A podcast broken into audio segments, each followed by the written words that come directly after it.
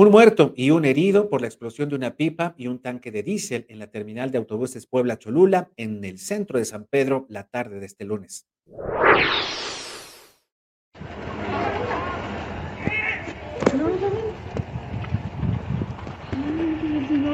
No manches, vámonos porque no.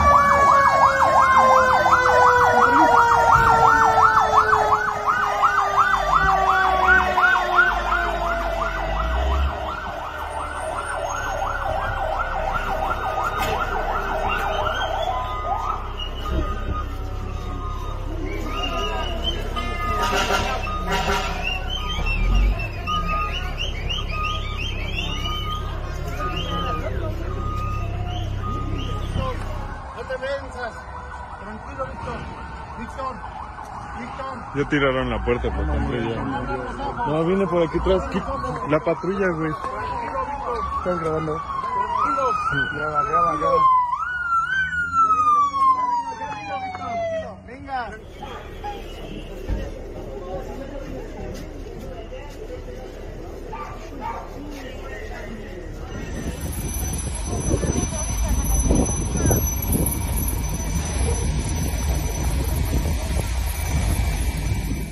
Ha habido una explosión, estamos transmitiendo, parece son lo que son unos autobuses.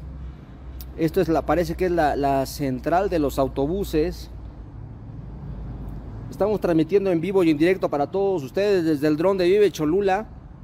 Gracias a todos. Esto es, parece la 9. Ahí es donde vemos que están incendiándose unos autobuses.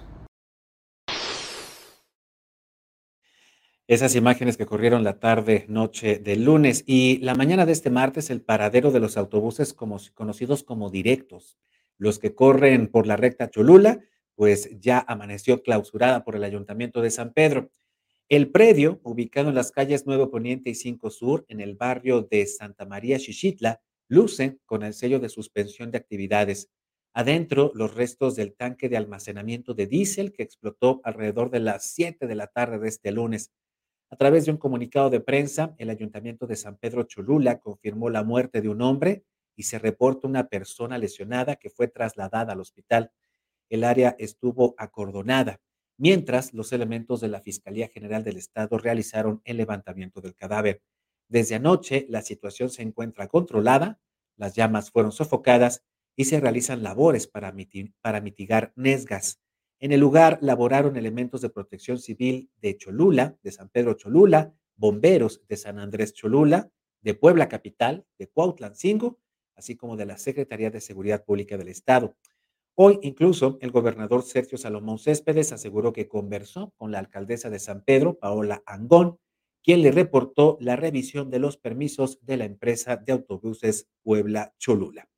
Y es que evidentemente en este predio que sirve de terminal para estos autobuses muy conocidos, los directos de la recta, que así los conoce popularmente la gente aquí en esta capital poblana, evidentemente no había medidas de seguridad para el, almacenamiento primero de este combustible, del diésel, y mucho menos para el trasvase, para el traspaso del combustible del tanque a las unidades, porque seguramente eso fue lo que originó esta explosión cuando estaban cargando gasolina.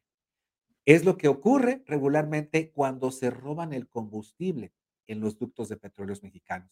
Y por supuesto que muchas preguntas aquí surgen. ¿Es guachicol lo que estaba ahí almacenado? Es decir, ¿es combustible robado? ¿Realmente por qué era necesario tener ese combustible almacenado ahí? ¿Qué se ahorraban? ¿Se ahorraban dinero?